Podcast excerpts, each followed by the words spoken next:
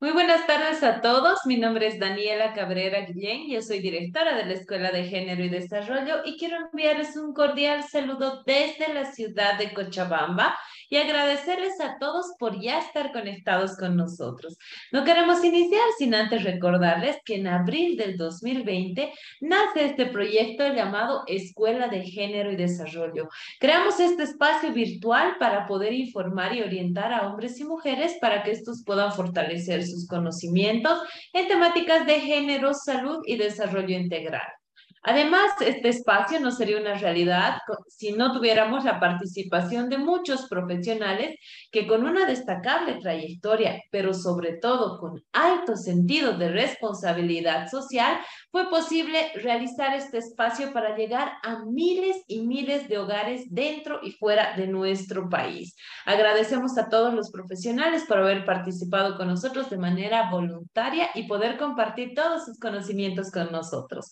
Además, queremos decirles que juntos ya hemos llegado a nuestro taller número 162, donde hemos aprendido muchísimo acerca del cuidado de nuestra salud y otros temas de interés general. Tuvimos la participación de más de 592 mil personas que han participado en nuestros diferentes talleres, tanto de nuestro país de Bolivia como también del extranjero. Queremos agradecerles a todos por confiar en este su espacio que es una realidad gracias a la participación de todos ustedes.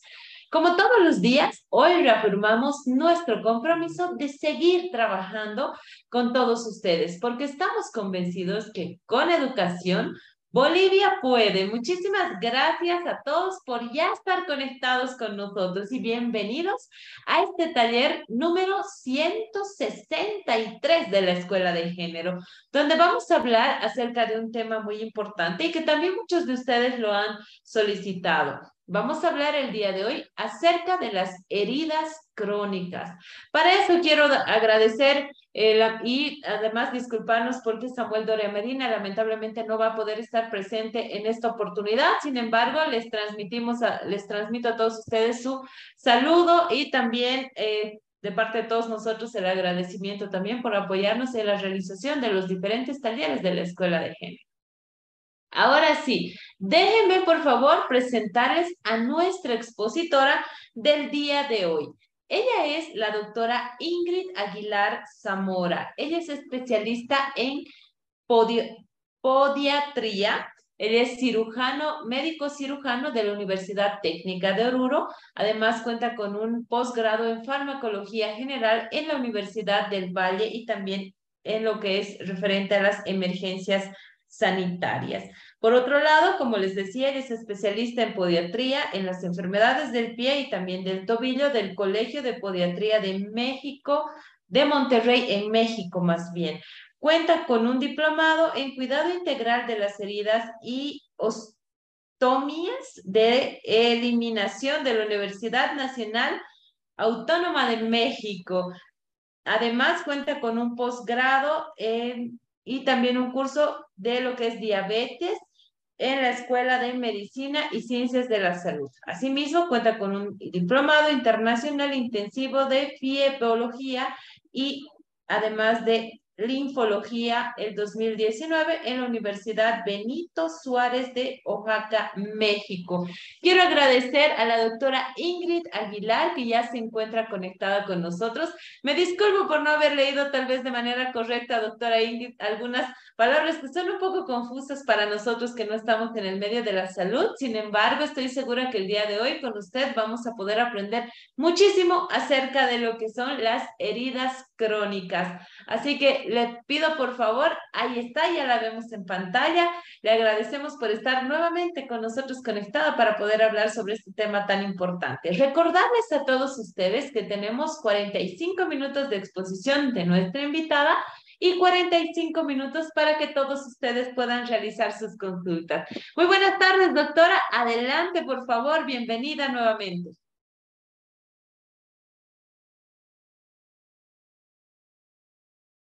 Habilitamos, por favor, perdón, habilitamos el, si en sistemas me ayudan. Ahora sí, adelante, por favor. Buenas tardes. Buenas tardes, Daniela. Es un gusto poder compartir contigo el día de hoy y con todos los asistentes. Mm, siempre es grato poder eh, absorber sus dudas y compartir un poquito de información con ellos para que pues todos vayamos avanzando eh, de manera más actualizada en cuanto a la medicina. Muchísimas gracias, doctora, a usted por estar esta noche con nosotros y estoy segura que vamos a aprender muchísimo sobre el tema que nos tiene preparado para el día de hoy, como son las heridas crónicas. Así que iniciamos, por favor, bienvenida a toda la audiencia, vayamos conectándonos y no se olviden que tenemos 45 minutos de exposición y 45 minutos para que todos ustedes puedan realizar sus consultas. Adelante, por favor, doctora, el Zoom es todo suyo.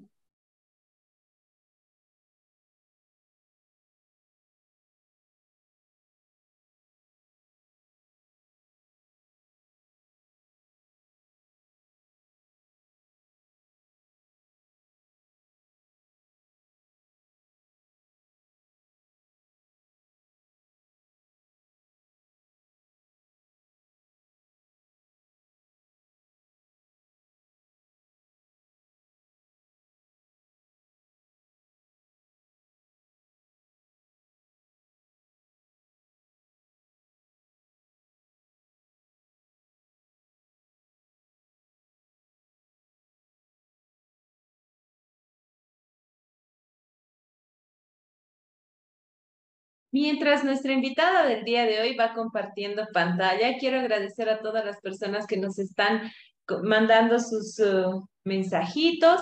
Voy a pedir, por favor, también que nos puedan ayudar en sistemas, la gente de sistemas, para poder compartir la pantalla de la doctora.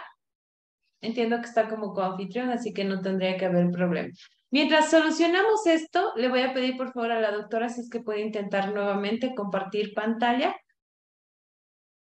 porque no debería tener ningún inconveniente, ya que usted está como coanfitriona también del nuestro Zoom.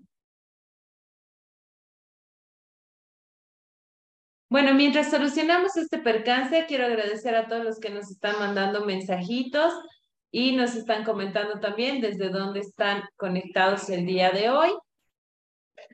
Saludos a la gente que nos acompaña también en nuestra sala de Zoom número 2 y a la gente que está conectada a través de nuestra página de Facebook. Creo que estamos en realidad con un problema de conexión. Les voy a pedir por favor a la doctora si es que pueda salir y de la sala y conectarse nuevamente para evitar el inconveniente porque estamos con algún tipo de problema en la conexión. Ahí está. Mientras tanto, voy a pedir eh, que por favor habiliten los comentarios de nuestra sala de Zoom número uno y también de la sala de Zoom número dos, mientras quitamos la eh, pantalla. Ahí está. Y vamos a estar escuchando sus mensajitos y además cuéntenos desde dónde se conectan, por favor.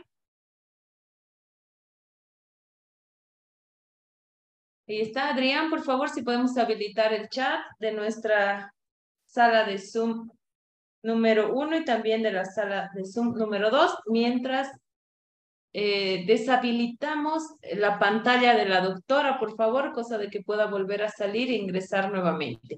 Saludos a la gente de La Paz que está conectada con nosotros, también a gente de Santa Cruz. Ahí está, Saludos a Mirce Benítez Jiménez, también conectada con nosotros, a Ever López, que se conecta desde Paraguay, desde Tarija también.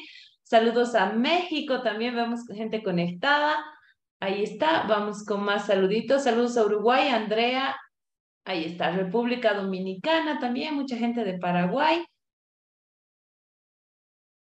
Ahí está, también desde Venezuela, Santiago, muchas gracias. A Potosí, a la linda Tierra Imperial, saludos a Rodrigo Argandoña, saludos a Rosa Sánchez también conectada con nosotros. Ahí está, recibimos su pantalla, doctora, si es que podemos compartir la presentación. Saludos a la gente de La Paz, de la Ciudad Maravilla también. Saludos a Gloria Isabel Ferreira desde Concepción, a la gente de Sucre, también en Santa Cruz, a la gente de Cochabamba, saludos, un abrazo a Tatiana Montaño también, a Mariela Sánchez Méndez que se está conectando con nosotros desde Cochabamba, hasta Viacha también, un abrazo a Viacha, Buenos Aires, a Paraguay, a Perla Nirce, a Bruselas también. Saludos a Aidas eh, Medina desde la ciudad de La Paz. Vamos mandando más saluditos a Santa Cruz también, a cuidarse mucho en Santa Cruz, por favor. La humareda está terrible por allá. Tomemos conciencia, por favor, de los, las quemas y los chaqueos que están afectando terriblemente a nuestro medio ambiente. Saludos a Villazón también, a Antonio que está conectado con nosotros, a Antonio Higueras. Muchas gracias por estar conectado con nosotros. Saludos a Paraguay, a gente de Guatemala también. Saludos a Encarnación, desde, en Paraguay también. Saludos a La Paz, a Micaela Melvi Cuellar. Ahí está. Les agradecemos a todos por enviarnos sus saludos, saludos a Argentina también, a la ciudad del Alto. Ahora sí, doctora, iniciamos por favor, adelante. La escuchamos y vemos también su pantalla. Eh, ¿Está bien el audio? ¿Me pueden escuchar? La escuchamos y podemos ver su pantalla. Muy bien, el día de hoy vamos a, eh, realizar una sesión para eh, conversar acerca de las heridas crónicas o más conocidas como heridas de difícil cicatrización. En esta oportunidad me voy a centrar en dos tipos de lesiones que son más frecuentes en cuanto a la consulta que me toca ver de manera diaria. Uno es el síndrome del pie diabético y el segundo es la úlcera venosa. Eh, vamos a comenzar hablando por lo que es el síndrome diabético. Vamos a definirlo eh, para empezar. El síndrome diabético es una condición eh, médica que se produce por alteración tanto en la neuropatía como en la vasculopatía. Quiere decir que va a estar alterado tanto el sistema nervioso como el sistema vascular y vamos a tener una herida que va a ser mm, cronificada, que va a tardar demasiado en cicatrizar, ya sea por, un, em, por una presencia de infección o por el retraso en los factores de cicatrización. Em, estas heridas, como había mencionado, son consecuencia de dos factores, de la neuropatía y la vasculopatía. Vamos a definir un poquito más de qué se trata estas alteraciones para que eh, tanto el personal en salud pueda recordar un poquito cómo eh, la población en general esté enterada de qué es esto. Eh, vamos a hablar acerca de este problema mundial y definir em, mm, cuánto nos está afectando a nivel global. Eh, se puede decir que entre el 40 al 70% de las amputaciones del miembro inferior ocurre en la población diabética. Y de este porcentaje, el 85% de los casos de las amputaciones comienza con una ulceración. La incidencia de un nuevo episodio tras haber tenido una úlcera, una amputación, ya sea menor o mayor, es del 50% a los cinco años posteriores hasta a este episodio. Vamos a definir qué es la neuropatía. La neuropatía eh, se puede dividir en tres tipos. Vamos a comenzar a hablar de la neuropatía motora. Esta afecta a todos los músculos del pie, tanto los eh, superficiales como los intrínsecos, y va a haber, por, por la afectación que va a haber a este nivel muscular, va a haber un cambio en, la, eh, en las presiones que nosotros hacemos a nivel de la superficie al caminar tanto que vamos a cambiar eh, estas presiones a nivel de las cabezas metatarsianas y el, talón, produciendo una alteración en la marcha, o sea, produciendo una alteración al caminar.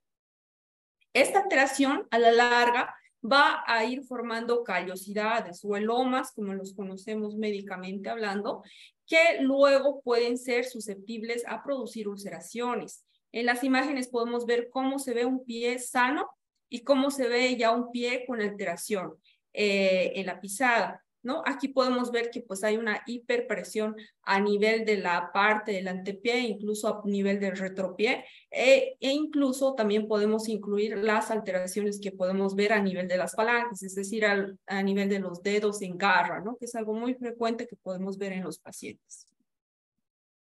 La neuropatía sensitiva. La neuropatía sensitiva está caracterizada por la disminución de la sensación del dolor. Es decir, que el paciente definitivamente ya no siente dolor con cualquier lesión, tal vez un golpe o un poco de presión, ya no siente eso o lo siente pero de manera muy disminuida.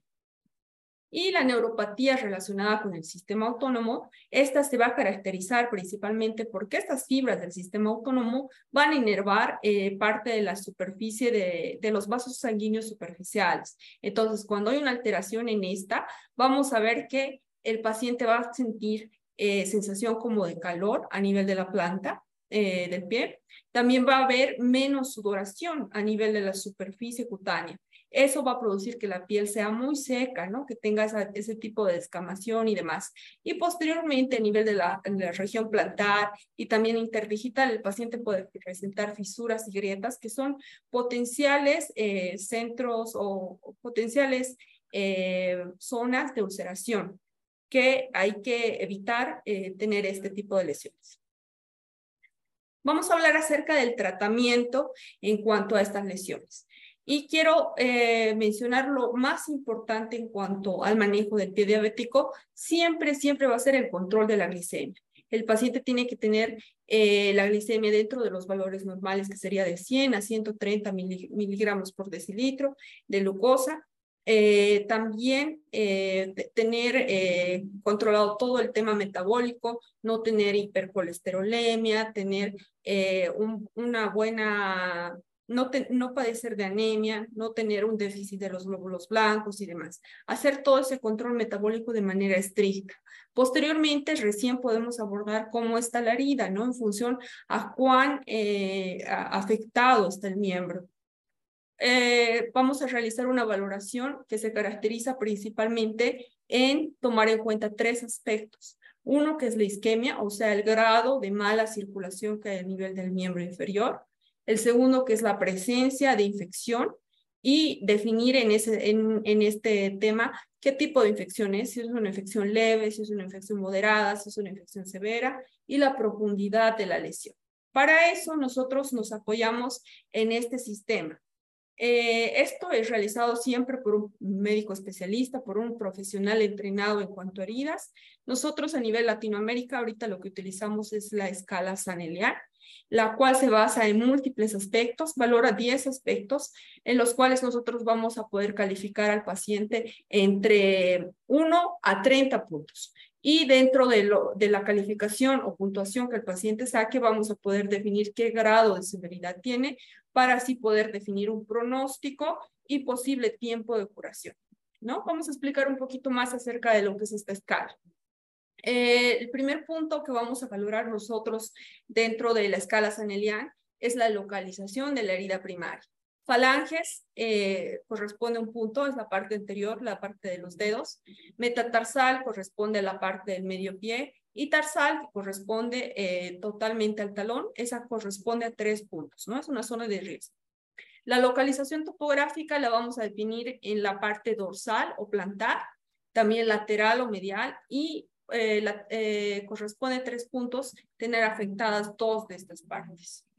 El número de zonas afectadas también, porque no es, eh, no es mm, raro ver que un paciente tenga no solamente una lesión, sino varias que están este, cercanas o vecinas. Entonces, en ese caso también se debe calificar de esa manera. Uno corresponde a un punto, dos a dos puntos y tres a tres puntos. La isquemia va a ser medida por un valor que nosotros tomamos dentro del consultorio médico que se llama el índice tobillo-brazo. El índice tobillo-brazo eh, corresponde a un estudio el cual nos puede determinar cómo está la circulación y determinar si este paciente tiene enfermedad eh, arterial obstructiva periférica, ya sea de grado leve, de grado moderado, de grado severo se, realiza tomando la presión en el antebrazo y luego la presión en el miembro inferior. De esa manera nosotros podemos calificar en cuanto a leve, moderado y severo. Y el quinto punto vamos a calificar el tema de la infección, ¿no? Esto principalmente se realiza mediante la inspección, ya que vamos a estar realizando la herida. Eh, la parte, como primer caso encontraríamos una herida que tiene un eritema de menos de 2 centímetros, o sea, un enrojecimiento de menos de 2 centímetros, con descarga purulenta ya, que se sienta caliente al tacto y doloroso, ¿no? A la revisión. En cuanto a la segunda etapa, podríamos ver ya pacientes que tienen eritema de más de 2 centímetros, este enrojecimiento ya un poquito más extenso, la infección eh, que puede ser un poco más profunda y afectar parte de los eh, tejidos blandos profundos como ser el músculo, el tendón e incluso llegar al hueso. Y la tercera fase de, de, afectación en cuanto a la infección ya van a ser infecciones severas que puede comprometer incluso eh, de manera sistémica, produciendo hipoglicemia secundaria, hiperglicemia y ya síndromes de reacción sistémica. El edema. El edema también va a ser un factor que nosotros vamos a tomar muy en cuenta para al momento de clasificar al paciente en cuanto a los grados. Eh, vamos a ver edema solamente alrededor de la herida cuando es una, un edema leve. Cuando está afectando todo el miembro inferior será un edema moderado y cuando vamos a ver afectación bilateral o secundaria con movilidades, va a sumar a tres puntos. La neuropatía. La neuropatía es un factor igual muy importante, como lo habíamos mencionado hace un momento. ¿Por qué? Porque pues eh, vamos a ver que en estos pacientes, los que ya traen cierto grado de afectación leve, va a haber una sensibilidad protectora muy disminuida, también vamos a encontrar una, eh, en el grado 2 una sensibilidad protectora ya completamente ausente. En el grado 3 podemos encontrar el pie de Charcot, que es una alteración ya a nivel ah, articular y muscular, en la cual nosotros tenemos mayor presión a nivel del medio pie. Eso produce que pues haya un mayor riesgo en este paciente para poder desarrollar una lesión a ese nivel. Y también este paciente puede presentar ya datos de neuropatía diabética. Las áreas, vamos a definirlas por, eh, en cuanto a la superficie, eh, por centímetros. Una pequeña será de menos de 10 centímetros, una mediana eh, abarcará entre 11 a 40 centímetros y ya una grande será más de 40 centímetros. La profundidad esto se realiza mediante bajo anestesia. Nosotros tenemos que hacer una buena auscultación, una buena inspección de la herida y ver si solamente está afectando tejido superficial, o sea, piel y parte de tejido celular subcutáneo, o si ya está avanzando un grado 2 en la cual nosotros vemos afectación a nivel de los tendones, de la fase, a nivel muscular. Y por último, el grado 3, que es el eh, de mayor afectación en el cual el paciente ya tiene afectación a nivel articular y óseo. Y por último, la etapa de cicatrización. Es bien conocido que en este tema, en cuanto a las heridas de tipo crónico, nosotros tenemos una alteración en la parte inflamatoria de la cicatrización. La cicatrización normal tiene tres partes, ¿no? Una que es la eh, la cual vamos a tener eh, el sangrado, que es la inflamatoria, luego vamos a tener la, la, la granulatoria y la depitalización.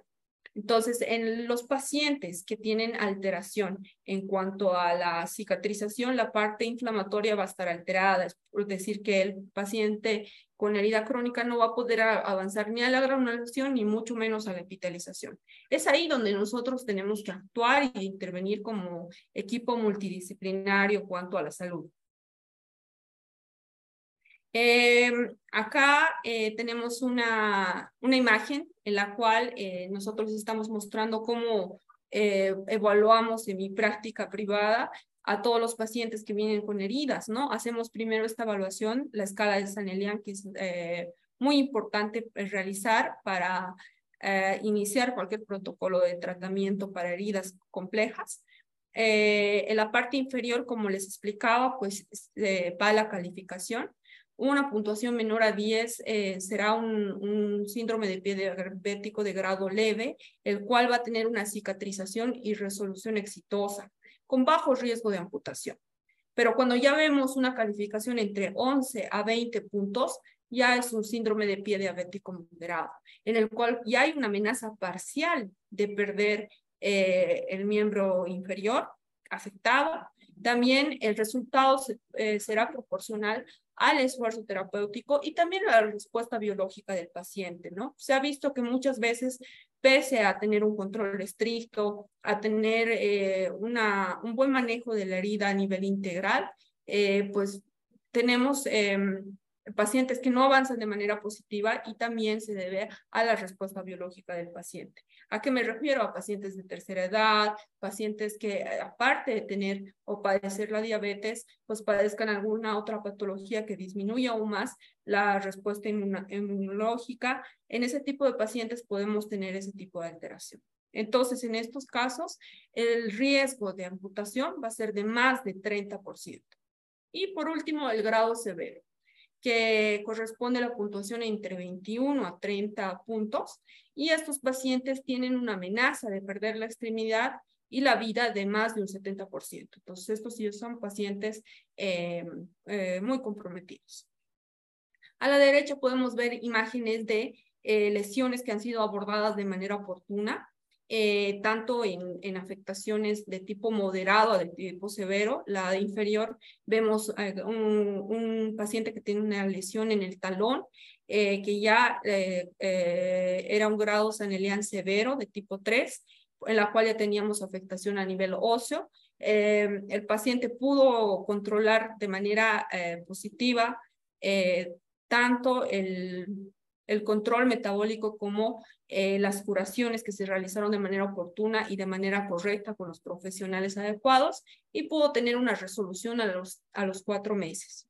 La imagen superior me muestra una lesión de pie diabético de tipo 3, perdón, de tipo 2. Es un grado moderado de pie diabético. Este ya tenía afectación a nivel muscular, Em, el paciente llevaba más de tres meses antes de acudir a consulta y llevar un tratamiento específico, le habían dado puntadas y demás, y pues no había tenido esa respuesta porque el abordaje es completamente diferente en este tipo de lesiones, ya que no responden de manera similar a las heridas eh, comunes, ¿no? Entonces, recibiendo un buen abordaje, un buen tratamiento, un buen control de la lesión y también un buen control en cuanto a la circulación, el paciente ha podido eh, evolucionar en, en, dos meses. El segundo tema que vamos a abordar eh, esta noche va a ser el manejo de la úlcera venosa, ¿no? que es una de las lesiones eh, más frecuentes que nos toca ver en consulta. y vamos a comenzar definiendo por qué se produce la úlcera venosa. La úlcera venosa es, una, es un estadio de la enfermedad venosa crónica. Este se produce principalmente, o bueno, los factores más comunes van a ser la predisposición genética. Eh, tener papás, tener hermanos que padezcan de varices nos predispone a poder padecer en algún punto este tipo de lesiones. También la debilidad estructural de la pared venosa, la insuficiencia valvular y la hipertensión venosa de repercusión distal la presión venosa, a mayor presión venosa, mayor presión intersticial. De esto, de la fisiopatología, ¿qué es lo más importante? La insuficiencia valvular. A la derecha podemos ver una imagen en la cual em, está una vena que tiene una, una mala eh, función eh, valvular. ¿Por qué? Porque tiene reflujo, ¿no? Estamos viendo que al lado de esta misma, de esta misma imagen, vemos una vena que sí tiene el cierre completo a nivel valvular, pero a la, a la izquierda, mejor dicho, estas válvulas no cierran completamente, entonces tiende a tener un reflujo. Ese mismo reflujo que causa que haya mayor vasodilatación a nivel venoso y consecuentemente todas las complicaciones, incluida la úlcera venosa. Acá lo propio, lo mismo que habíamos mencionado, es una insuficiencia de las válvulas venosas y también una falla de la bomba muscular. La bomba muscular o la bomba venosa, mejor dicho, es considerada la pantorrilla. ¿Por qué? Porque pues el flujo venoso va de abajo hacia arriba. Entonces nosotros para poder estimular ese movimiento desde abajo hacia arriba, contraer el músculo de la pantorrilla de manera adecuada nos predispone a tener una buena función eh, venosa.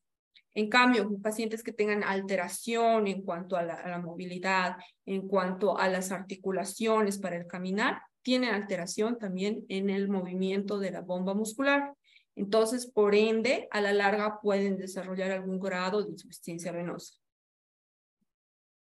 La fisiopatología. La fisiopatología, dentro de la fisiopatología vamos a mencionar que eh, va a haber eh, un edema intersticial. Se refiere a una acumulación de líquidos a nivel del intersticio y a la larga esta mala circulación eh, con inflamación va a producir que no haya un buen riego sanguíneo en esa zona a nivel epitelial y por lo tanto va a haber una hipoxia tisular.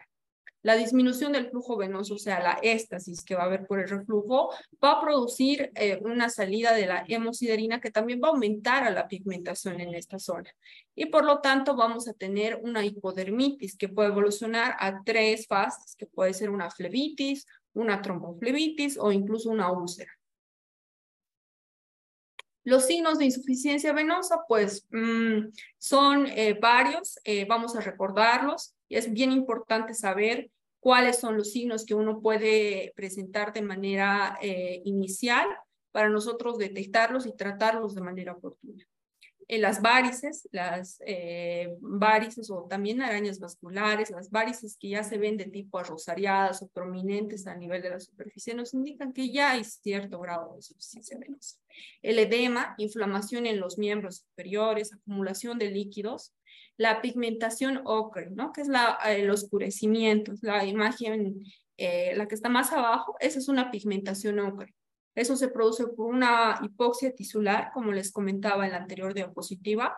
Eh, va produciendo una pigmentación a nivel superficial y el adelgazamiento, o sea, hay una lipodermatoesclerosis, una pérdida del tejido celular subcutáneo que agrava aún más esta condición. Eczema, también hay eczema, éstasis por contacto y a la larga esta piel tan débil ya con cualquier golpe o estímulo externo puede producir una úlcera. La úlcera venosa. Eh, vamos a hablar acerca de sus generalidades. Las úlceras venosas son las úlceras más frecuentes a nivel eh, en el mundo occidental, o sea, del 75 al 90% son de las úlceras en general van a ser de tipo venoso. Eh, más de 500 personas la padecen en los Estados Unidos. El 40% de los pacientes la desarrollan antes de los 50 años. La integridad del sistema venoso depende de la función muscular la competencia valvular y la integridad de las venas. El 40 al 50% de las úlceras se debe a la insuficiencia venosa superficial o de las perforantes con las venas profundas suficientes. Y el 10% de estos casos deben competencia de venas profundas únicas. O sea, es bastante bajo con respecto al sistema venoso superficial que eh, produzca el sistema venoso. Es importante y es una piedra angular en el tratamiento, es el gold standard del manejo de la úlcera venosa, la elastocompresión. ¿Por qué? Porque el objetivo principal es eh, del tratamiento de la úlcera venosa es de disminuir la presión venosa distal, o sea, la presión que está más abajo en la parte caudal de los pies. ¿Para qué? Para mejorar el flujo venoso, eliminar esa éstasis, o sea, esa retención, esa acumulación del líquido que se está produciendo y permitir así lograr la cicatrización. Los métodos, dentro de los métodos que nosotros podemos, podemos utilizar para producir elastocompresión en el miembro inferior, vamos a tener muchas eh, alternativas, ¿no? Desde las más básicas, que va a ser posición, el reposo, piernas hacia arriba, a la compresión seca, que puede ser los vendajes, eh, los elastocompresivos, también podemos encontrar los, eh, los vendajes duros y también las medias compresivas y la compresión húmeda que ya está reservada para pacientes que vienen con algún cuadro de tipo agudo o necesitan algún o traen demasiada inflamación, es una compresión que se realiza en consultorio, el cual es, eh, trae un vendaje multicapa, que es conocido como la bota de una, y también trae el medicamento que es cumarina, que, que disminuye esa inflamación y esa eh, retención a nivel del miembro inferior. La compresión neumática es otra terapia que también puede ser utilizada en esta patología o presoterapia. Eh, se utiliza mediante sesiones, eh, ya eh, evaluando en cuanto al grado de afectación del paciente. Esta puede ser de tipo estático o dinámico. Y este tipo de terapias, o sea, la compresión o la compresión en general, está totalmente contraindicado en pacientes que tengan enfermedad arterial, o sea, que tengan insuficiencia arterial. El manejo general y medicación que vamos a necesitar para los pacientes con úlcera de tipo venoso va a ser una medidas de higiene venosa, antiagregantes si es que los requieren, analgésicos porque sí eh, presentan dolor, son dolorosas, eh, antiinflamatorios en el caso de que haya inflamación, dermoprotector, ya sea eh, a nivel de la periferia de la úlcera y en la úlcera, antibioticoterapia y antifúngicos si el paciente lo requiere, la debridación periódica de la lesión. ¿Por qué? Porque pues eh, es una lesión que no va a permanecer de manera estática, es una lesión que, que evoluciona de manera dinámica. Es decir, que en una semana nosotros podemos ver al paciente con una herida totalmente limpia, ya con tejido de granulación, comenzando a cicatrizar, pero pasa la semana ya sea por que no está recibiendo una buena compresión o que no se está cubriendo algunos, eh, algunas bacterias que puede tener en, a nivel del biofilm, biofilm o oportunistas, esta eh, retrocede en cuanto a su avance, entonces eh, vamos a realizar una debridación periódica, ¿no? O sea, constante para nosotros garantizar que haya un buen avance y una buena evolución. Y el cuidado de los bordes perilesionales o la piel perilesional, que es bastante importante porque nosotros cuando generamos tejido, cuando generamos epitelio, piel propiamente dicha, esto siempre se genera a nivel de los bordes. Entonces, si nosotros no tenemos cuidados los bordes de una herida, si estos están demasiado húmedos o están demasiado secos o están completamente vertidos, o sea, hacia adentro, no vamos a tener un buen avance, no va a poder generar el epitelio o no va a poder producir nuevas fibras de colágeno para poder cerrar esta herida. Entonces, siempre es importante cuidar los bordes perilesionales. Y el manejo de la úlcera venosa, como habíamos explicado, el, la clave va a ser siempre la compresión, la elastocompresión. Dicha compresión puede realizarse con vendas medicadas, como les había explicado, con medicamentos como óxido de zinc o con marina, el vendaje tricapa, que es el vendaje de la bota de una, equipos de compresión neumática intermitente en casos que se requiera y medias o dispositivos especiales. A la derecha podemos ver una imagen de una úlcera tratada en, algunas semanas. A este paciente le fue bastante bien. Eh, sí le faltaba bastante lo que era la elastocompresión y también la modulación de la eh, fase de cicatrización de la herida, en este caso la fase inflamatoria estaba un poquito obstruida porque tenía un exceso de tejido de fibrosis. Manejando todo eso y con la antibioticoterapia correcta ha podido avanzar bastante bien. Posterior al cierre de la úlcera, que es muy importante, el cuidado de la hidratación de la piel, ¿no? Recordemos que en un inicio que este tipo de lesiones tienen afectación de tipo neuropático, quiere decir que la piel se vuelve seca, hay una disminución en cuanto a la sudoración. En este tipo de lesiones incluso eh, pues tenemos una lipodermatosclerosis y dermatitis ocre, o sea, una piel demasiado sensible, entonces la dermoprotección. Ah, ah, ahí subí una imagen de una crema que recomiendo mucho, es una hidratante de la marca Cetapil. Y eh, mm, también es importante tratar el causante ¿no? de las eh, úlceras venosas, que es la insuficiencia venosa, venas insuficientes alrededor de esa úlcera. Eh, bajo mi práctica y bajo mi experiencia, siempre lo realizamos con escleroterapia, que son las inyecciones de espuma, las cuales producen una ablación química de estos vasos que están funcionando de manera inadecuada para que el flujo pueda correr por las venas sanas y de esta manera evitar todo este tipo de complicaciones posteriores a futuro. Y el manejo de la compresión que tiene que ser algo constante en un paciente con enfermedad venosa. Eso es todo lo que podríamos hablar el día de hoy en cuanto a heridas crónicas.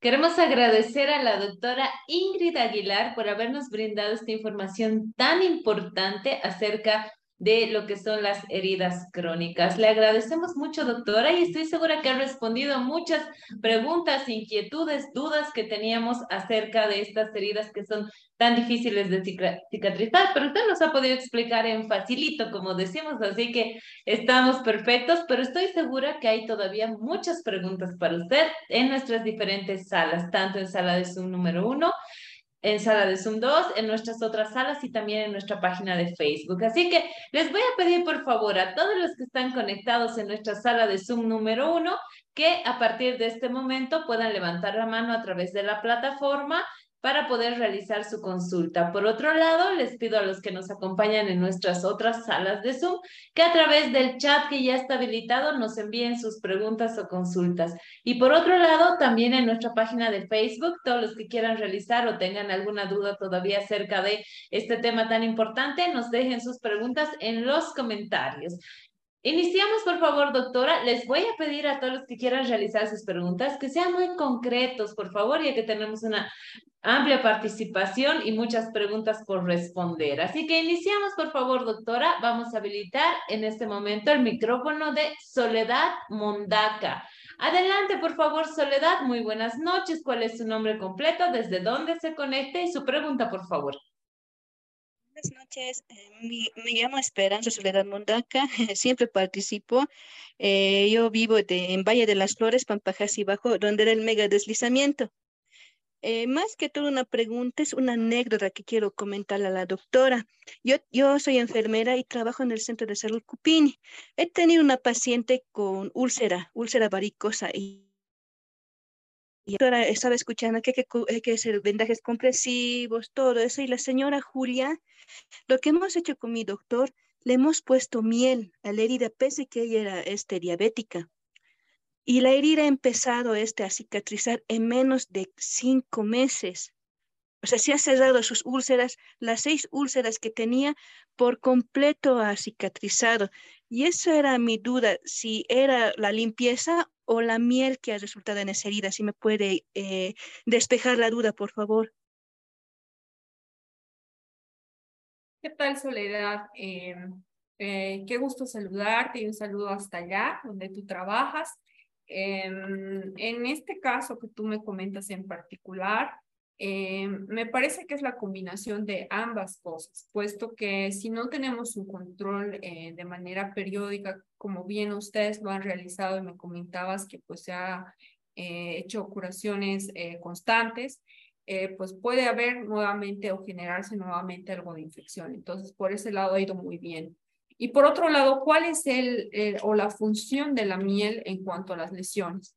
La, miel es un eh, tiene un componente que puede producir hiperosmolaridad, quiere decir que aumenta la humedad a nivel de la herida. Entonces, en este tipo de lesiones que tenemos sobre todo sequedad en algunos casos, aumentar la hiperosmolaridad es como utilizar un apósito de tipo coloide, que ya este, pues son dispositivos un poquito más avanzados, un poquito más evolucionados, incluso más caros que la miel eh, eh, que, que, actúan de manera similar. Entonces, al poner nosotros eso, al aplicar eso, han aumentado la humedad.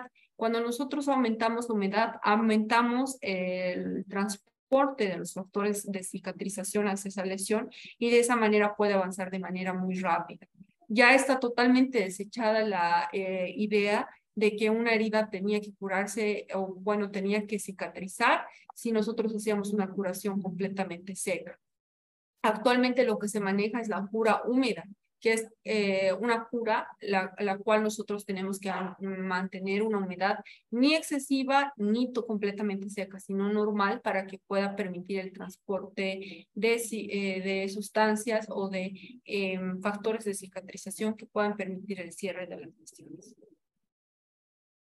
Muchas gracias, doctora, por responder esta pregunta y un saludo también a Soledad que se conecta con nosotros de manera continua en nuestros diferentes talleres desde la ciudad de La Paz. Un abrazo a todos los que nos acompañan desde esta hermosa ciudad. Continuamos, por favor. Voy a habilitar ahora el micrófono de María Lourdes Martínez.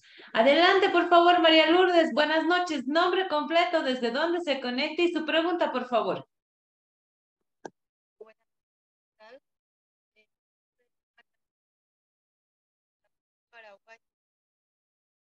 Lourdes, no logramos escucharla. Por favor, si puede aumentar el volumen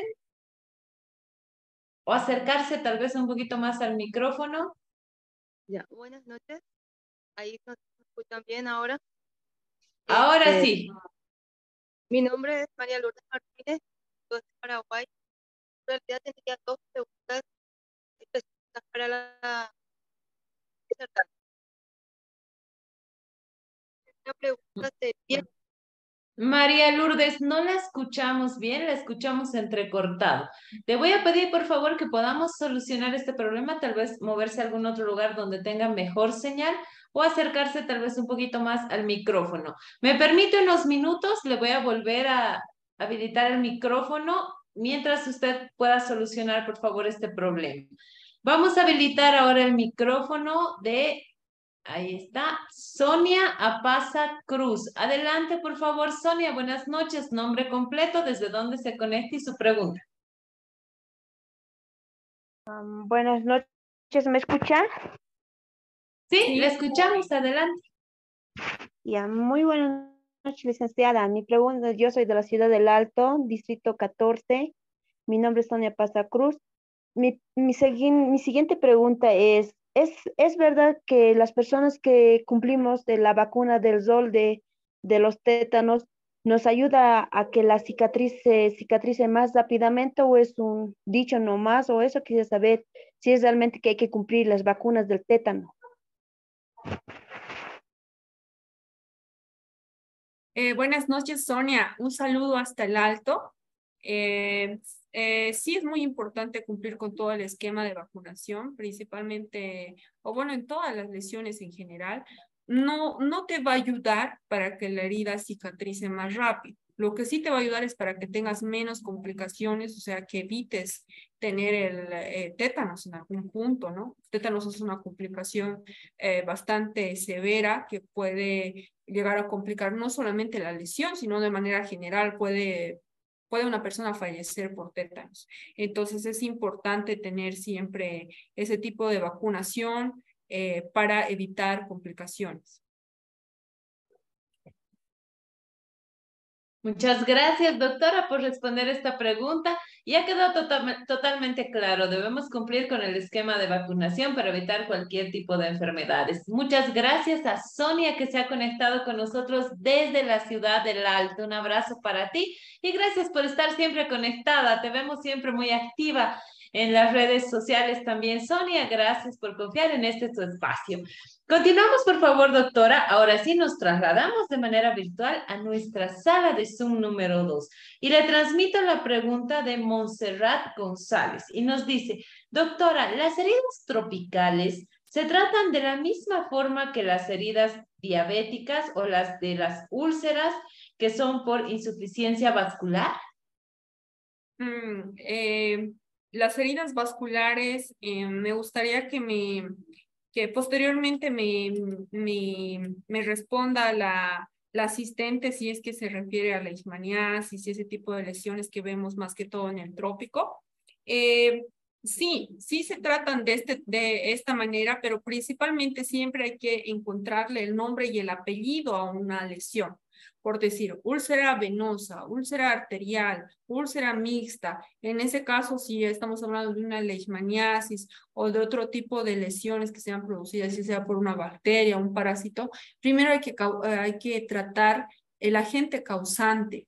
Eh, como en el síndrome del pie diabético, el control de la glicemia. ¿Por qué? Porque pues la diabetes es el causante. En este caso, hay que, hay que tratar y eliminar el agente causal para nosotros ya después podernos enfocar en la lesión propiamente dicha.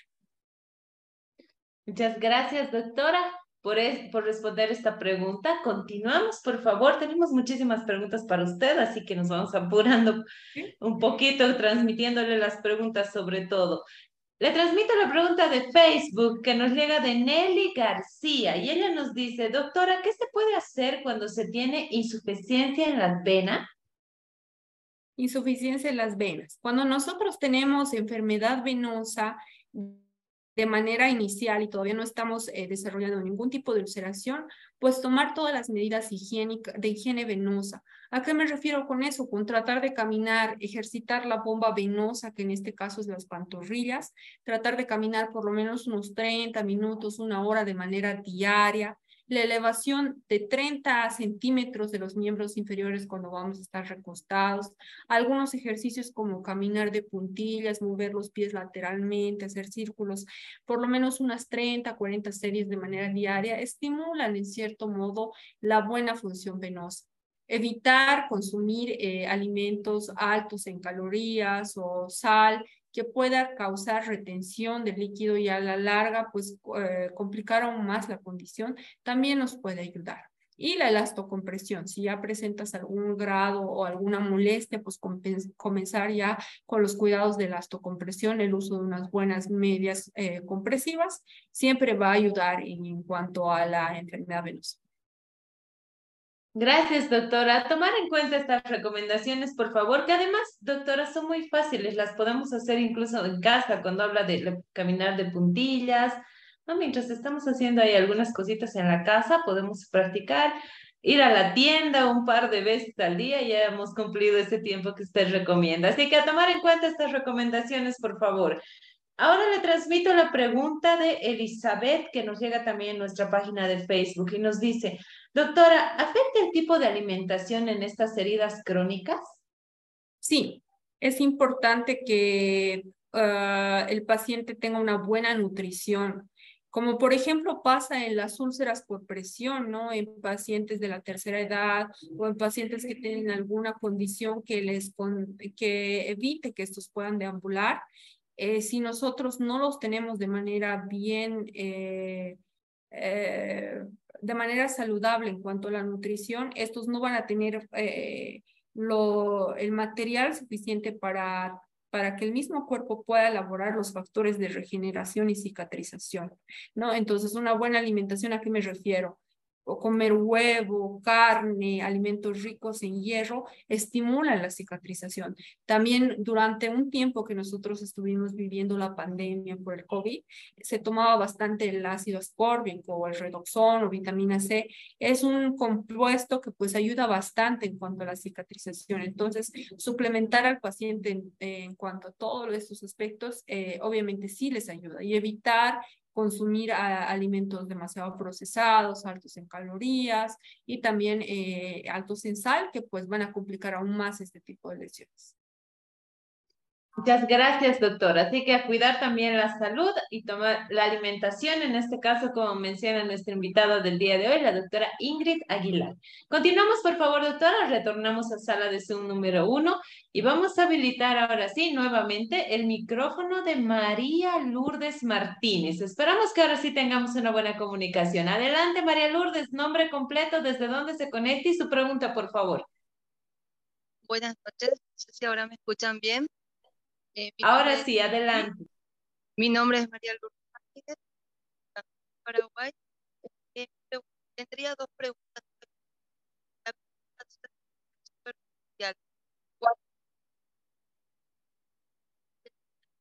y el tratamiento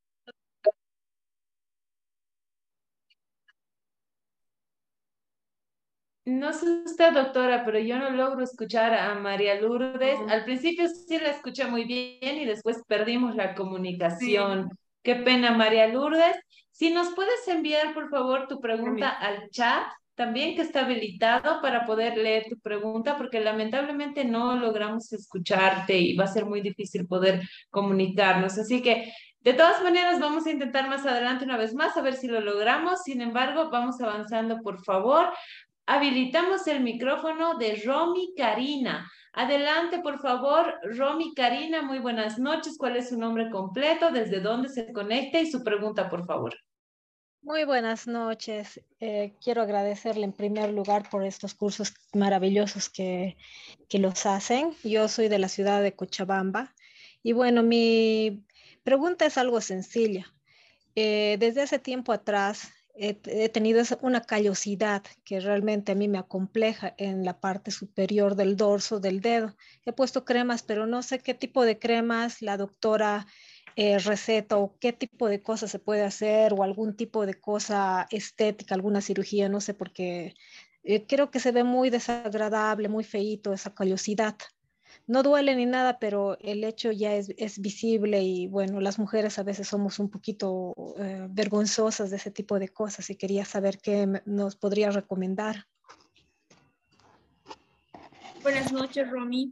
Eh, en cuanto a tu, tu pregunta, eh, pues lo, lo que te podría recomendar es una valoración médica puesto que nosotros no solamente podemos desarrollar elomas o callosidades, como tú mencionas, sino que también hay algunas patologías que pueden confundirse con elomas, como los moluscos, el virus del papiloma, que puede desarrollar ese tipo de lesiones y puedes ir totalmente contraindicado utilizar algún producto que yo recomendaría. En este caso, en cuanto si fuera solamente un simple eloma, lo principal, principal es el corregir la biomecánica, porque hay un causante que está produciendo demasiada hiperpresión en la zona que tú comentas. Entonces, si nosotros no corregimos, aunque tú te hagas cirugías o utilicemos algún producto que pueda eh, disminuir esa capa, eh, vas a seguir teniendo el problema. Entonces, hay que hacer una buena valoración biomecánica, dejar o corregir eh, esa pisada y ya posteriormente se puede abordar el tema estético. Lo que te recomiendo es consulta médica especializada para tu caso en Muchas gracias, doctora, por esta recomendación y un saludo, un saludo también a Romy Karina, que se ha conectado con nosotros de acá, de la ciudad de Cochabamba. Así que gracias a, a través de ella a todos los que se conectan desde el corazón de Bolivia. Continuamos, por favor. Vamos a habilitar el micrófono de Juliana Rojas. Adelante, por favor, Juliana Rojas. Buenas noches. Nombre completo, desde dónde se conecta y su pregunta, por favor. Sí, eh, buenas noches. Mi nombre es Juliana Rojas de la ciudad de La Paz. Mi pregunta, eh, bueno, es esta. Em, mi mamá tiene más de 70 años, ha tenido una herida crónica causada por una úlcera venosa. Eh, ya hace un mes ha estado con las vendas, con la cava un poco elevada y ya, la, ya ha cicatrizado. Pero ahora quería preguntar es, ¿por cuánto tiempo más tendría que seguir usando las vendas? Pues de por vida, no sé, y también la cama, ¿cuánto debería ser la elevación de la cama? Gracias. Buenas noches, Juliana. Un saludo para Hasta La Paz. Eh, me alegra mucho que tu, que tu familiar ya haya podido salir del, de, de, la lesión, o sea, haya podido curar su herida crónica. En cuanto a recomendaciones posteriores, como había comentado, la hidratación de la piel, utilizar un buen hidratante eh, le va a ayudar bastante porque esa piel ya es una piel muy frágil. En cuanto a la elevación de la cama, los 30 grados es recomendado y es importante, importante tratar la causa de esta lesión. En este caso, si es una úlcera venosa, las venas son las que están funcionando mal. Hemos cerrado la lesión, está todo ok, pero hay que tratar esas venas que están produciendo esa lesión. Eh, si no se trata de manera oportuna, puede volver a reincidir ella. Y volverse un, círculo vicioso. Entonces hay que tratar eso para evitar que ya pueda reincidir. Principalmente esa es mi recomendación.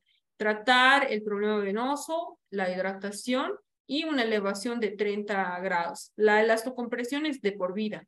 Si ya, este, ya pasó la fase aguda de la lesión, podría ya utilizar unas medias compresivas porque ya no hay riesgo de que haya una contaminación de la lesión, puesto que la herida ya está cerrada. Muchas gracias, doctora, por esta recomendación. Saludos a la ciudad del Alto también que están conectados con nosotros y gracias a Juliana por, por acompañarnos en esta tarde.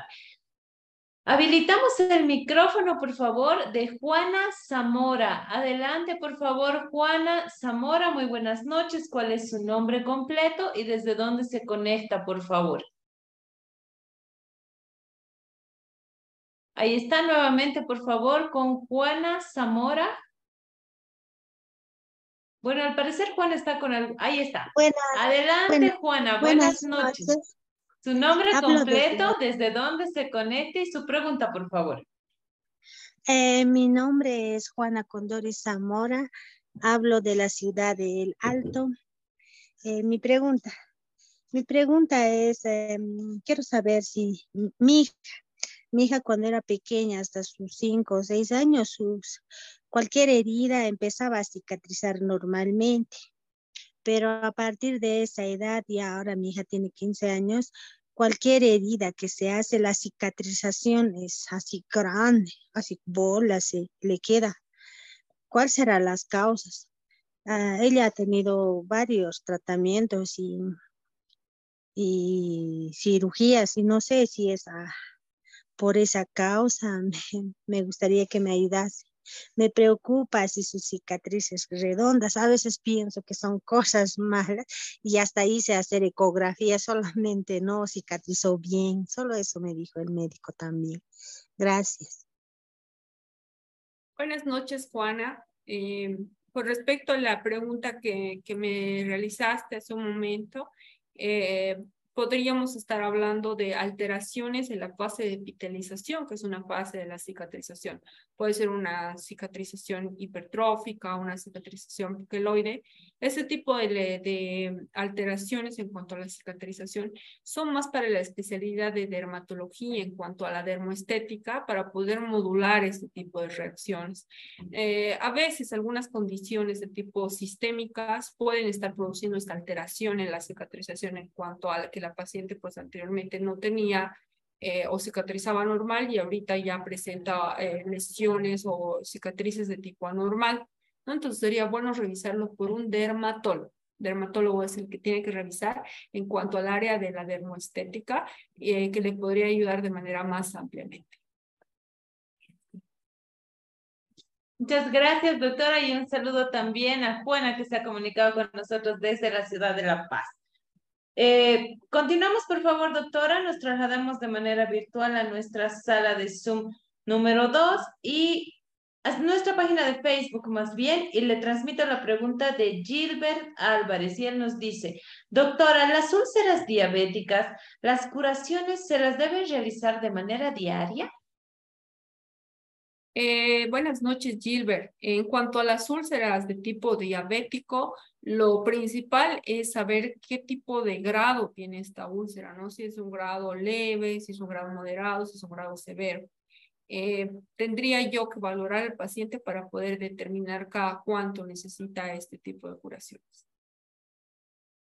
no es algo, no es una regla que digamos podamos establecer en todos los pacientes. Puede ser de manera diaria cuando realmente lo amerita o tal vez puede estar incluso perjudicando esa curación diaria porque no está dejando la correcta granulación si es que el paciente ya no trae infección o si es que ya está en una etapa un poquito más avanzada. Hay que valorar.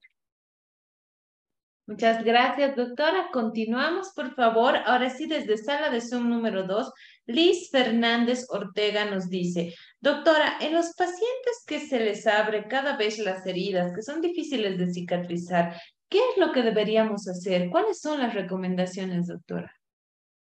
Mm, en cuanto a pacientes que no tengan una fácil cicatrización, pues si estamos hablando de una sutura o de una lesión que ha sido de tipo accidental, pues dejar a la segunda intención. ¿A qué me refiero con segunda intención? Si es que el paciente no ha podido cerrar en el tiempo adecuado esta sutura, retirar los puntos y pues dejar que epitelice la herida por sí solo.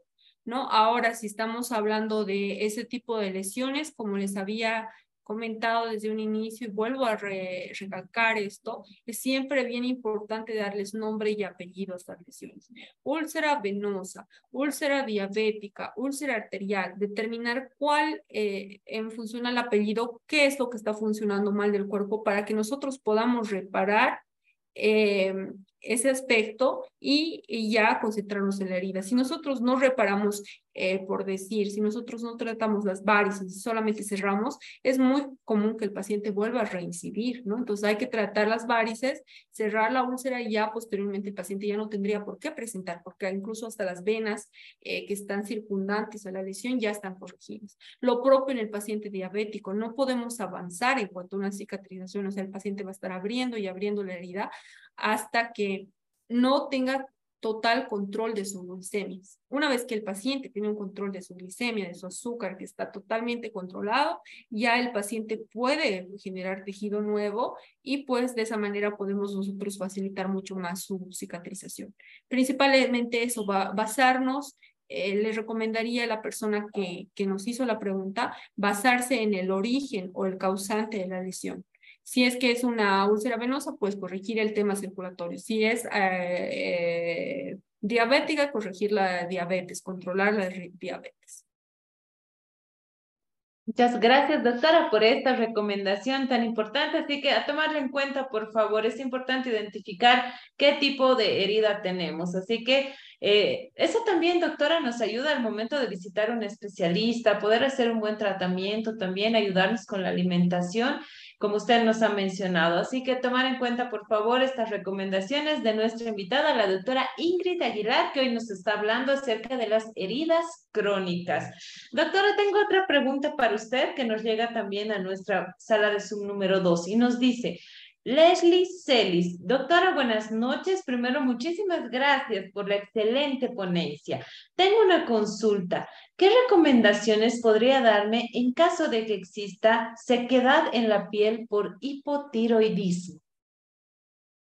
En este caso, como la paciente bien lo menciona, ella tiene una piel seca por un factor endocrinológico, ¿no? La glándula tiroides está funcionando mal.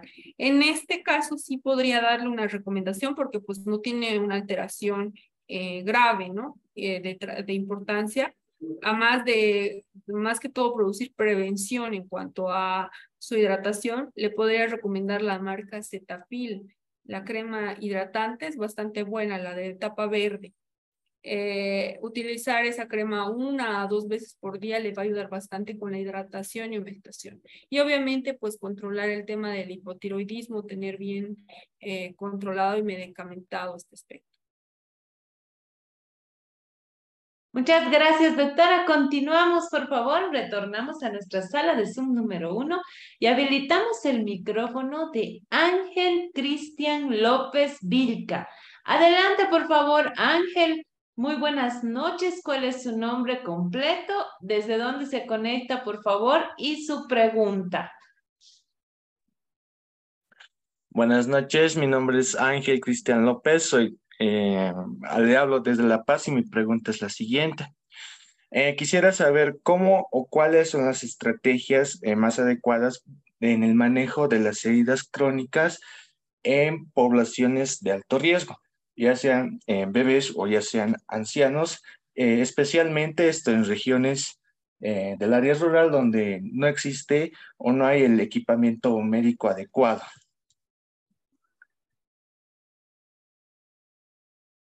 Buenas noches, Ángel. ¿Me podrías repetir la primera parte de tu pregunta, por favor? No, no pude escuchar muy bien por, por un tema técnico de mi computadora. Ya, le decía, eh, ¿cuáles serían las estrategias más adecuadas para el manejo de las heridas crónicas en poblaciones de alto riesgo, ya sean eh, eh, poblaciones adultas, los, los ancianos o los bebés?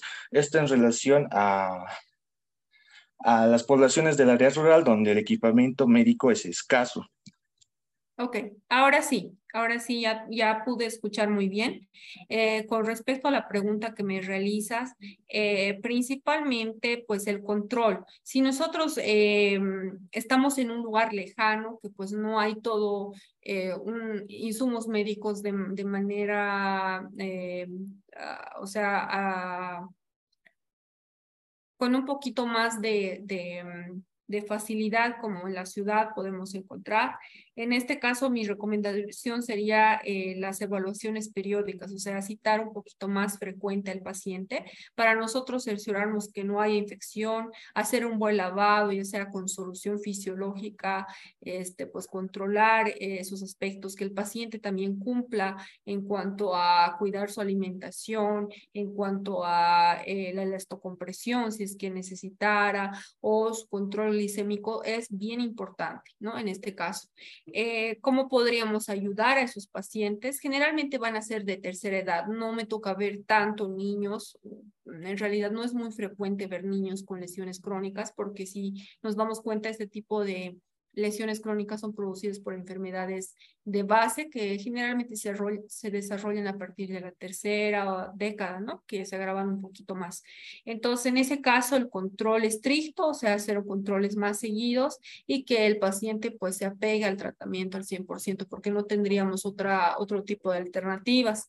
En cuanto a insumos que podría recomendar para utilizar en, en un área que es lejana, pues desde solución fisiológica, tratar de tener em, siempre el material estéril para evitar alguna sobreinfección y también eh, el uso de antibiótico-terapia eh, de manera oportuna, ¿no? Para evitar también el tema de las resistencias, va a ayudar bastante. Muchas gracias, doctora, y agradecemos también a Ángel que se ha conectado con nosotros desde la ciudad de La Paz. Continuamos, por favor. Habilitamos ahora sí el micrófono de Patricia Sánchez Aguilar. Adelante, por favor, Patricia. Muy buenas noches. Nombre completo, desde dónde se conecta y su pregunta, por favor. Muy buenas noches. Eh, mi nombre es Patricia Sánchez Aguilar y me conecto desde La Paz. Y realmente la charla muy, muy, muy buena. Felicitarles también a ustedes por, el tema muy bueno. Y bueno, no sé si me podrían dar la cobertura para dos consultas, por favor. Te le comento que justamente mi hermana eh, hace ya más de un año sufrió una cirugía de vesícula biliar, pero lamentablemente eh, los cortes que le realizaron se le formaron queloides. Si bien le han hecho la cirugía laparoscópica eh, y, se realizó el seguimiento respectivo con su doctor, ella no tuvo nunca problemas de cicatrización en, todas, en, toda, en toda su adolescencia ni, ni niñez, pero eh, justamente en estas cirugías donde se le han formado las, en, las, en, las, heridas eh, queloides. Y hasta el día de hoy no ha mejorado nada. Este, teóricamente el doctor le había indicado que estas heridas sí iban a mejorar con el transcurso del tiempo, pero ya es más de un año y hasta ahora nada. Y lamentablemente en mi caso yo presento un cuadro de dermatitis atópica. Si bien estoy haciendo un tratamiento con un dermatólogo, pero el problema es que me indica el doctor que mi piel es extremadamente seca. Eh, pero tengo solamente unas zonas eh, determinadas que son las que, las que presentan en las heridas, pero he usado todo tipo de cremas, y ya sean tanto con corticoides como también cremas hidratantes, pero no consigo de que mejore como tal mi cuadro.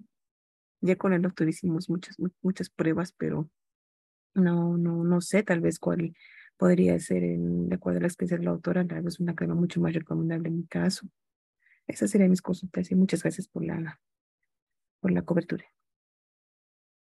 Buenas noches, Patricia. Eh, con respecto a la primera pregunta que realizaste eh, de tu familiar que se operó a nivel abdominal, eh, una de las causas que podría producir lo que tú comentas, o sea, una cicatrización anormal, totalmente diferente a lo que ella acostumbraba cicatrizar, puede ser eh, el área, ¿no? Que nosotros hemos tratado muchas veces al operar la zona abdominal, son capas mucho más profundas, entonces pues necesitan, esos puntos necesitan un poquito más de tensión, la cicatrización es un poquito más retrasada y todos esos factores pueden alterar.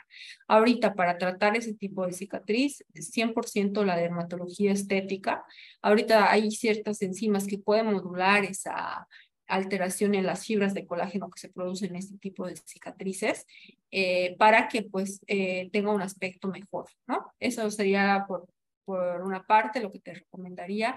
Y con respecto a tu caso en específico, si es que ya eh, pues has consultado con tu médico, que es dermatólogo, y has estudiado este, pues otras alternativas de las cuales, por qué tu piel se modifica de esa manera, tienes ese tipo de lesiones y demás, eh, mi recomendación sería hacer una revisión por dos áreas específicas. Uno sería reumatología y el otro eh, endocrinología, porque hay muchos, eh, muchas condiciones sistémicas que pueden producir alteración a nivel de la piel. No es nada infrecuente que pues algunas alteraciones de este tipo puedan producirlo. Entonces, ¿quién es el mejor para poder eh, diagnosticar estas, pues los especialistas en esa área en específico.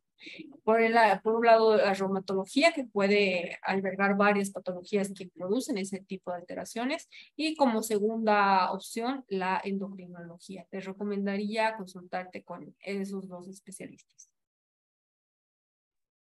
Muchas gracias, doctora, y agradecemos también la participación de toda la gente que está con nosotros conectada desde los diferentes departamentos de nuestro país y principalmente desde el departamento de La Paz, que hoy vemos que tenemos una gran audiencia.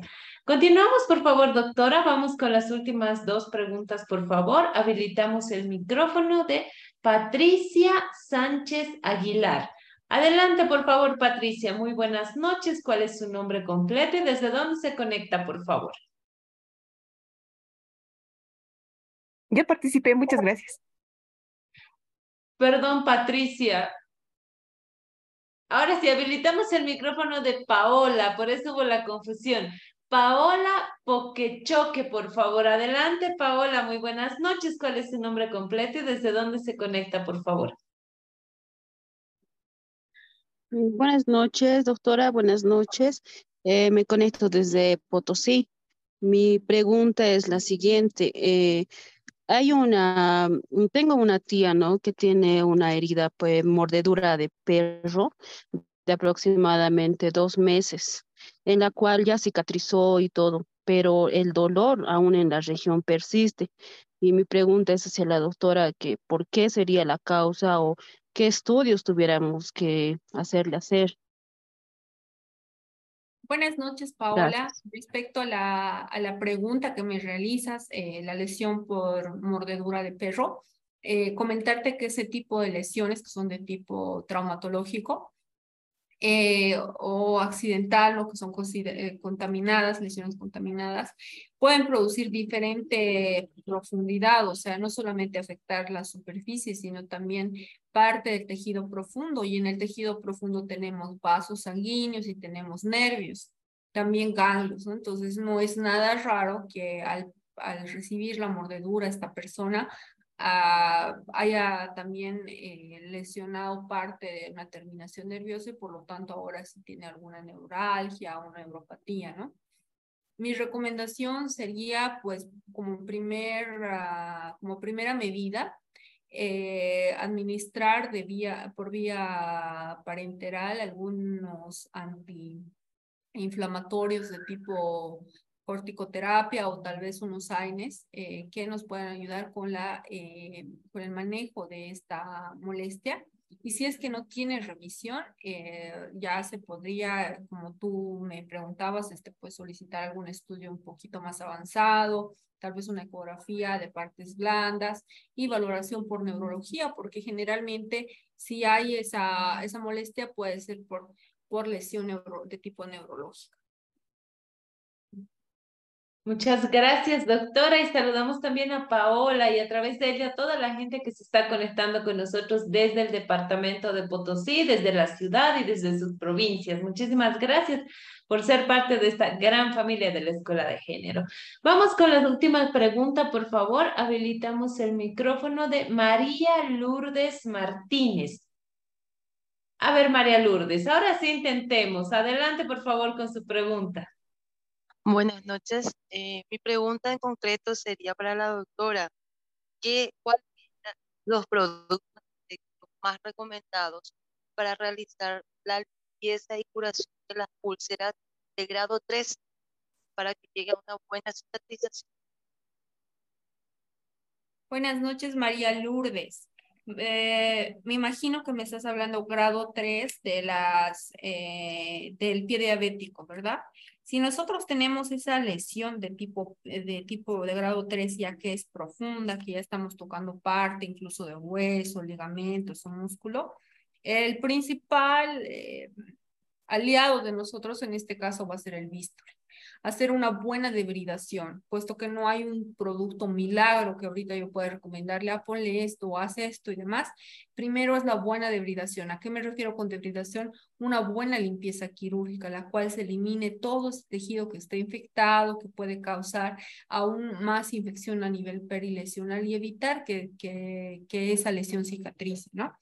Eh, por otro lado, es bien importante, como, como yo mencionaba en la charla de pie diabético, una evaluación de tipo dinámico, puesto que una lesión que estamos viendo el día de hoy, al siguiente martes, pues no va a estar igual, ¿no? O puede estar avanzando mucho más o puede estar peor. Entonces, lo, lo ideal es siempre saber eh, limpiar de buena manera la debridación con bisturi, por eso dicen que muchas veces el antibiótico es reemplazado por el bisturi porque hay que hacer una buena debridación antes que recetar o utilizar cualquier producto.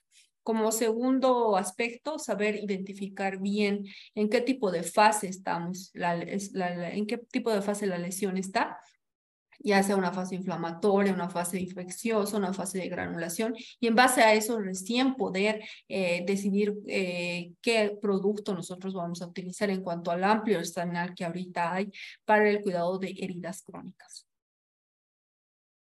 Muchas gracias, doctora. Y saludamos a María Lourdes también. Por fin podemos escuchar su pregunta, así que le agradecemos por habernos esperado y por la paciencia y por estar conectada con nosotros. Entiendo que se ha conectado desde República Dominicana, nos dijo, ¿verdad, doctora? Así que le agradecemos a ella y a toda la gente que se conecta también desde otros países fuera de Bolivia. Y gracias a todos por eh, ser parte de la Escuela de Género y Desarrollo.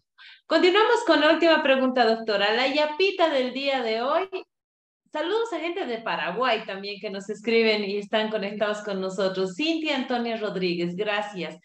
Habilitamos el micrófono de Juana Victoria Suta Chávez. Adelante, Juana. Buenas noches. Su pregunta, por favor, nombre completo y desde dónde se conecta. Adelante. Muy buenas noches. Eh, mi nombre es Juana Victoria Suta Chávez. Me estoy conectando desde Lima, Perú y quería pues primero agradecerles ¿no? por esta gran oportunidad, excelente la exposición de la doctora. Em, lo que quería preguntarle es con respecto al tratamiento, cuando se hace la herida, se hace la curación de la herida, eh, ¿es mejor administrarle eh, la sulfadiacina de plata?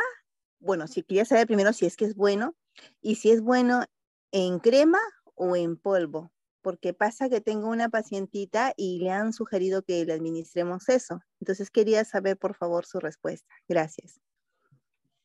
Buenas noches, Juana. Un saludo hasta Perú. En cuanto a la pregunta que tú me comentas, eh, ¿cuál sería la presentación que yo utilizaría si es que esta lesión no está en fase infecciosa y demás y está correctamente indicado la sulfadiacina, eh, dependiendo de la humedad de la herida? Si es una herida que es húmeda, les recomendaría utilizar en polvo. Y si es una herida que es seca, la utilizaría ya sea en loción, en crema o en gel, en cuanto a la eh, presentación que más humedad traiga para poder eh, balancear el pH y también la humedad de la herida. Muchas gracias, doctora, y agradecemos también a Juana por estar conectada con nosotros desde el Perú. Nos sentimos muy honrados porque nuestro proyecto ha traspasado las fronteras y tenemos mucha gente también conectada de los nueve departamentos de Bolivia, como también del exterior. Así que estamos muy contentos por la participación de cada uno de ustedes. Bueno, doctora, lamentablemente hemos llegado al final de nuestro taller. Le agradecemos por haber compartido toda esta información tan importante acerca de las heridas crónicas y agradecer también a todas las personas que se han conectado con nosotros. Hoy me, me confirman de que tenemos más de 3.300 personas que se han inscrito y han participado en nuestro taller. Así que le agradecemos mucho. Le voy a pedir, por favor, sus últimas recomendaciones, sus palabras de despedida y el compromiso de tenerla muy pronto nuevamente para seguir hablando acerca de estos temas tan importantes. Gracias, Daniela. Es un gusto que en esta segunda oportunidad hemos superado la primera cifra de asistentes. Es siempre muy lindo poder aportar en esta actividad que tú realizas, que la Escuela de Género y Desarrollo lleva realizando por tanto tiempo. Es una actividad muy loable en la que siempre yo voy a estar apoyando. Y claro que no va a ser la última oportunidad que vamos a estar charlando de todos los temas de interés que la población en general necesita informarse. Eh, en cuanto a puntos claves, pues principalmente acerca de estos dos tipos de lesiones que habíamos hablado del pie diabético y de la úlcera venosa, el control de la glucemia, pacientes diabéticos, personas que sufren de diabetes, por favor, es mejor tratar eh, la causa antes que la complicación. Entonces, siempre, este, pues, comprométanse mucho en cuanto al control de su glicemia, en cuanto al control de su alimentación en general, puesto que todos esos detalles repercuten en un futuro y pueden evitar que tengan este tipo de complicaciones.